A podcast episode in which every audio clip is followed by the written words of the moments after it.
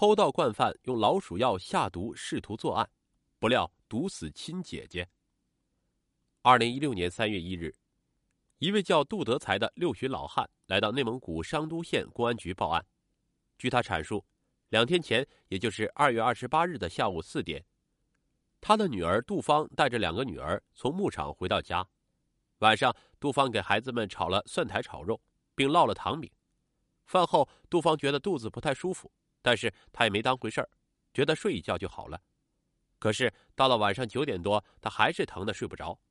他捂住肚子坐起来，拿着手机给父亲杜德才打电话：“爸，我肚子疼的不行，快带我去医院，我走不动路。”杜德才马上让儿子杜鑫开车回家。杜鑫不知为何总觉得心里跳得厉害。他马上带着两个朋友用商务车将姐姐杜芳带到附近的商都县中医院，但是因为医生查不到病因，建议他转院。随后，杜鑫又驾车将姐姐送往乌兰察布市市中心医院。一路上，杜鑫都在心里祈祷，希望自己的罪过能轻一些。杜鑫似乎在心里知道些什么，但是他打死也不能说。他知道自己的事儿要是败露了，要蹲一辈子监狱。但是在赶到医院的时候，杜芳已经没有了生命特征。爸，姐没了。杜鑫哭着对父亲杜德才说：“杜德才不承认这个事实，怎么可能？我的女儿上午还好好的，一点病都没有，怎么突然人就没了呢？”电话里，杜鑫医生告诉他，可能是突发性急性心脏病什么的。当天夜里，杜芳的遗体运回家中，父亲和弟弟杜鑫以悲痛的心情埋葬了姐姐。顿时，家里失去了总是笑呵呵的女儿，阴云笼罩在家中。翌日，杜德才到女儿家打扫、清理衣物的时候，发现桌子上还有剩菜剩饭，他也没心情吃了，就拿去喂了狗。结果不知为何，狗吃了几口，突然摇晃着身体，口吐白沫，之后便死了。杜德才这下似乎觉得女儿的死有些蹊跷。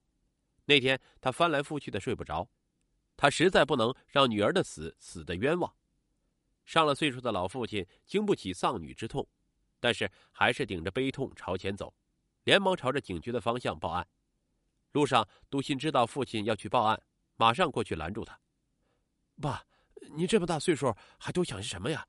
姐已经走了，我也很难过，但你要坚强一些啊。”杜德才报警心意已决，对儿子说：“她是你唯一的姐姐呀。”从小疼你惯你，现在他没了，你难道不难过？好好的一个人，之前还活蹦乱跳的，难道我报个警都不对吗？杜鑫好说歹说也未能劝住父亲，只能回到姐姐家。杜鑫想说些什么，他也是坐立难安，对着这个空荡荡的家磕了几个头。警方接到报案后，立即到了现场，经过对杜芳家的勘查。发现门窗门锁都是完好的，而且甚至钥匙也在，各处都不存在入室抢劫的问题，所以排除是他杀。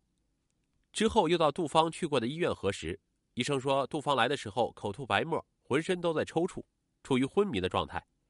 诊断杜芳的医生说有四种可能，分别是病毒性脑膜炎、狂犬病、破伤风感染以及中毒。不过杜芳并没有前三种疾病。所以很有可能是中毒。警方知晓当时出事的时候，杜芳和两个女儿一起吃饭，怎么可能她一个人中了毒？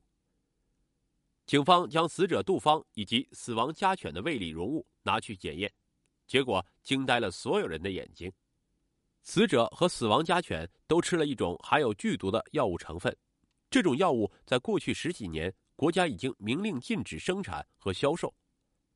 这是一种在过去生产灭鼠药的药物，毒性极强。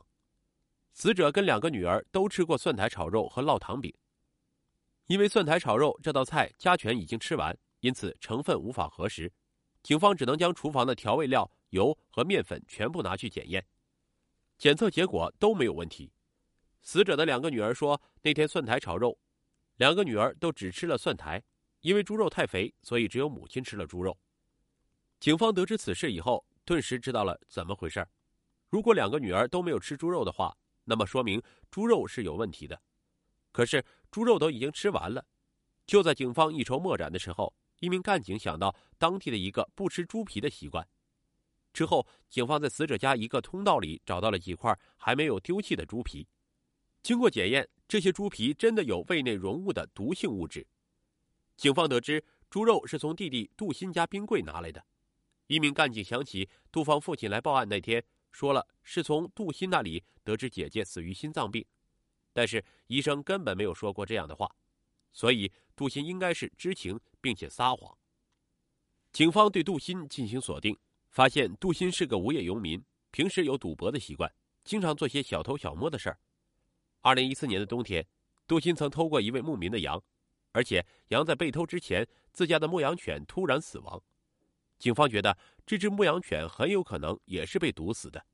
之后，杜鑫的一位朋友告诉警方，杜鑫经常跟他们用老鼠药毒死牧羊犬，之后偷走牧民的羊去卖。之后，杜鑫坦白了事情的经过。二零一六年，他约朋友到商都偷一户人家的毛驴儿。朋友将老鼠药拌好一块猪肉装到车上，来到商都后，朋友将那块有毒的猪肉和工具放到杜鑫车上。杜鑫觉得毛驴太大偷不成，于是两人放弃了。朋友从杜鑫车上把工具都拿走，唯独那块猪肉忘了拿。因为开车疲惫，杜鑫迷迷糊糊把那块猪肉放到冰箱里。第二天，朋友打电话告诉他忘记把猪肉拿走的事儿。让他及时处理掉，但那时候杜鑫还在睡觉，也懒得下床处理。后来他就逐渐忘记了猪肉的事儿。随后姐姐杜芳到家里拿走那块猪肉时，杜鑫也没在意，只让他拿走，结果就酿成了这件惨案。二零一六年十二月，杜鑫因偷盗罪及过失致人死亡罪被内蒙古商都县公安局判处死刑。